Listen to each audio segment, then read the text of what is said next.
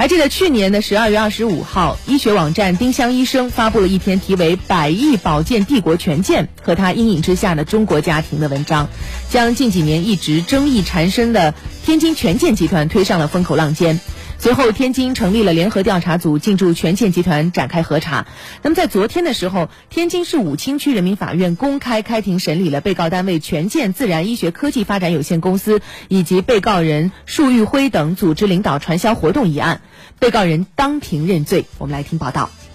天津市武清区人民检察院指控。被告单位权健自然医学科技发展有限公司以高额奖励为诱饵，引诱他人高价购买产品，以发展会员的人数作为返利依据，诱使会员继续发展他人参加，收取传销资金，情节严重。天津市武清区人民检察院认为，被告单位权健自然医学科技发展有限公司及束玉辉等十二名被告人的行为均已构成组织领导传销活动罪，应依法追究刑事责任。